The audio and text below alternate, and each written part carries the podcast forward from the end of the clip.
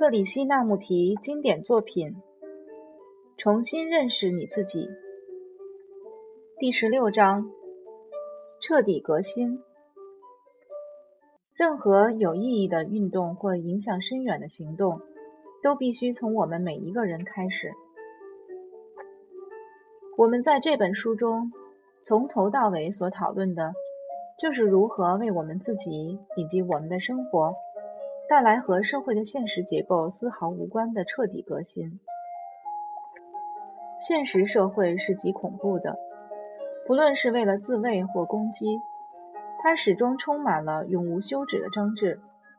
我们真正需要的是一种崭新的东西，也就是心理上的革新和突变。陈旧的脑袋已经无法解决人际关系的难题，陈旧的脑袋总是局限于亚洲人。欧洲人、美洲人或非洲人的框框中，因此，我们现在要问自己一个问题：到底有没有可能产生脑细胞的突变？现在，我们对自己已经有较深的认识，让我们再问一下自己：一个人有可能在这残忍无情的世界里过正常的生活吗？这个世界越来越有效率，因此。也愈来愈无情了。那么，一个人有可能从他的人际关系以及他整个的思想、感受、行为和反应上彻底改造吗？我们每天都看到或读到一些令人毛骨悚然的残暴事件。你也许会说：“我无能为力，或是我哪有能力影响整个世界？”然而，我却认为你对这个世界可以产生极大的影响。如果你能在日常生活中停止暴力，不与人计较、争胜，不制造任何争端的平静度日，一个小火苗就能造成熊熊烈火。这个世界会变成今天这副模样，完全是我们所有的以自我为中心的行为、偏见、仇恨和国家主义所造成的。我们说自己无能为力，就表示我们对自己内心的秩序也一样无奈。我们已经造成这个世界的世界的分裂，我们自己也活得支离破碎，我们与这个世界的关系也将会破裂。反之，当我们行动时，我们的觉性是彻底而完整的，我们和世界的关系也必定会产生巨大的革新。任何有意义的运动或影响深远的行动，都必须从我们每一个人开始。我们自己必须先改变，必须先认清我与外在世界的关系的本质和结构。这份洞悉力就是行动。有了这份洞悉力，身为人类一员的我，就能为这个世界带来另一种品质。这种品质对我而言，就是道心。道心和信仰宗教的心是截然不同的。你不可能一边自视为印度教徒、基督教徒或佛教徒，然后一边同时拥有道心，因为真正有道心的人已经不再寻觅，不再把真理当试验品。真理是不受你的喜好、痛苦所支配的，也不受印度教或其他宗教的控制。在道心中没有任何恐惧，因此也不需要任何信仰来支撑。它只是一切事物的本来面目。道心之中就是空寂，它不是来自思想，而是来自觉察。它是没有冥想者的真正冥想。这些在前文已经探讨过了。在这份空寂中。充满了没有任何冲突的巨大能量，能量就是运行动和运转，所有的行动都是运转，所有的行动也都是能量，所有的欲望、感受、所有的思想都是能量，甚至所有的生活和生命也都是能量。只要那股能量不受任何冲突、矛盾和摩擦的干扰，就可以无量无限。只要没有摩擦，能量就没有疆界，也就不受任何局限了。既然如此，为什么人类永远喜欢把摩擦带到能量中？他为什么要在生活的运作中制造摩擦？是不是因为他仍然认为纯粹无染的能量只是一种理想而已？这种能量真的存在吗？我们不仅需要彻底能量来彻底革新自己，同时也需要用它来反省、观察和行动。在任何一种关系中发生的冲突。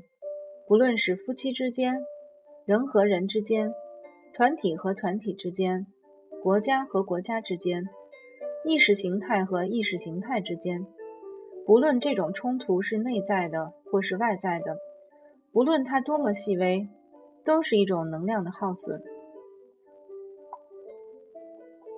只要观察者与被观察者之间存在着时间的隔阂，摩擦就会产生。而能量就会因此耗损。当观察者与被观察者合一时，两者之间就完全没有任何时间的缝隙，能量就会凝聚到饱和点。又因为这股能量中已经没有任何动机，没有自我了，他自然能找到自己行动的管道。我们需要极大的能量来认清自己在生活中的困惑。假设你存有。我必须认清的决心，虽然它能激起你发现真相的生命力，但追寻往往暗示着时间感。在前文中已经探讨过，这种逐渐解除心智局限的方法是行不通的。时间不是解决问题的办法。不论我们是年轻或年长，只有在当下这一刻，才可能将人生的过程导入另一个次元。寻找和当下现实相反的东西，也不是解决之道。所有人为的锻炼，那些通过方法、老师、哲学和传教士而强制学来的东西，更是幼稚不堪。如果我们认清了这一点，就必须自问：我们是否可能随时突破这个世界累积的沉重束缚，而又能不再落入另一种束缚中？也就是说，人类可能自由到心智变得完全清新、易感、活泼、强烈而充满觉察力吗？这才是我们唯一的问题。除此之外，别无问题了。因为只要我们拥有这种崭新的心智，它自然能处理任何问题。所以，正是我们唯一该问自己的问题。可惜我们从不质疑，只希望别人告诉我们如何去做。我们的心理结构中有一样奇怪的东西，就是喜欢听别人的指使。这是上万年以来洗脑的结果。如我们时常希望自己的想法能受到他人的肯定和证实，因此，当我们在问一个问题时，其实是在问自己。我所说的话并不算什么。等你合上这本书的时候，可能已经把它忘了。也许你还记得其中几句话，也许你会把书中的思想和其他著作比较一番，但你就是不愿意面对自己的生活。你的生活，你自己，你的琐碎，你的肤浅，你的残忍，你的暴力，你的贪婪，你的野心。你每天的痛苦和无尽的哀伤，这些才是你该了解的事。除了你自己以外，天上地下没有任何力量能把你拯救出来。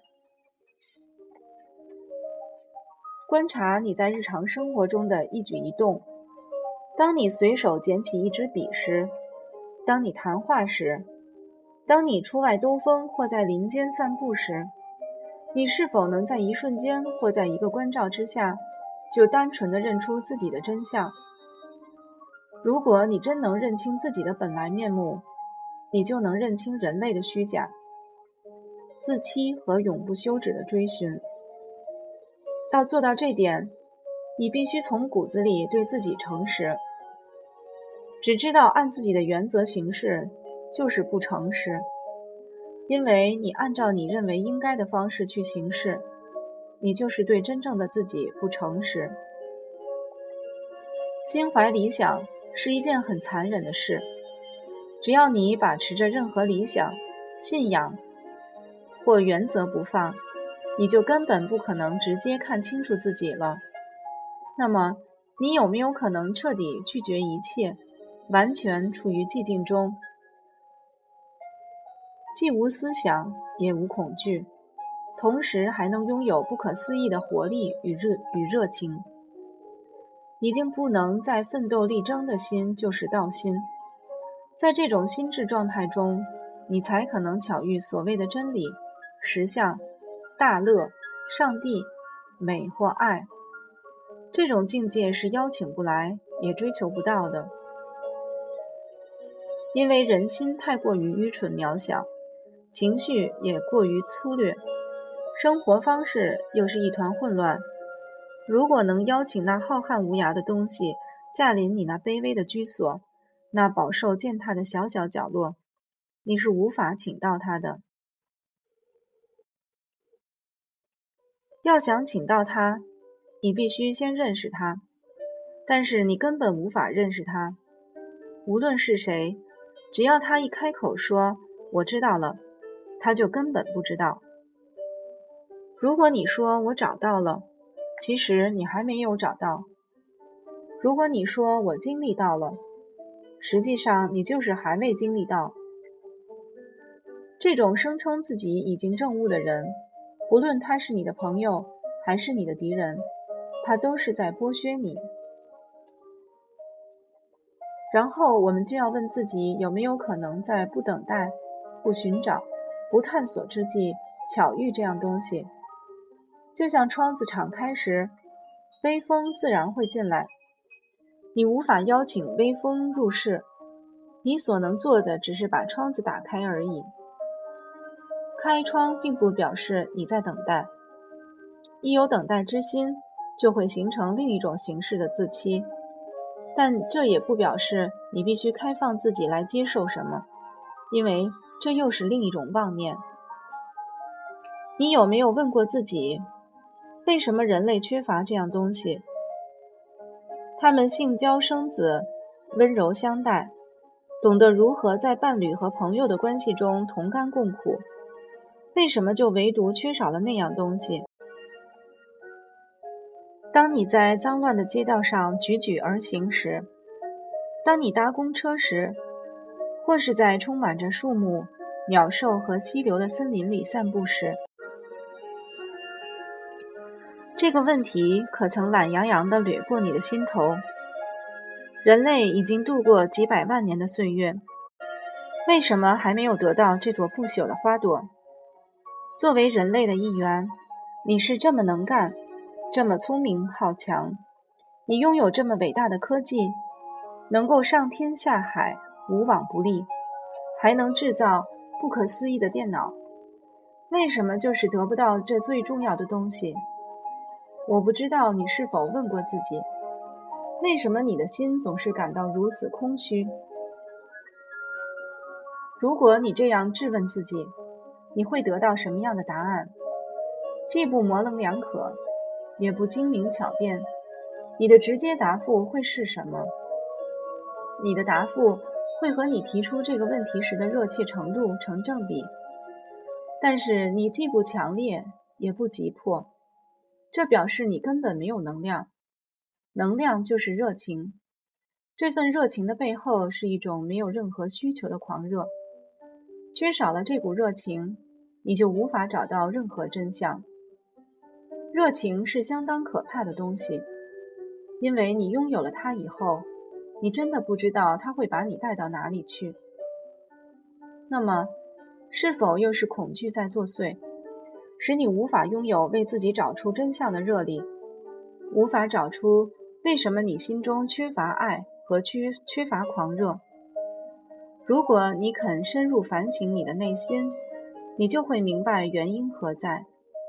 如果你能热切地去发现你还未拥有它的原因，你就会明白它本来就在那里。放下便是最高形式的热情。通过彻底的放下，那个被称为爱的东西就出现了。爱像谦卑一样是无法培养的。当所有的自欺欺人都停止以后，谦卑就出现了。可是那时你已经不知道谦卑是什么了。那些自认谦卑的人其实是虚荣的。同样的，你要将你的心、你的神经、你的双眼，以及你所有的生命，都投注于寻找你的生活之道，去看清自己的真相，然后加以超越。而且要从内心里彻底拒绝你现在所过的生活，在彻底拒绝所有的丑陋和残暴之后，另一种东西就会出现。身处在这种情况中，你仍然无法形容它。一个自认为内心寂静而又有爱心的人，其实根本就不认识爱或寂静是什么。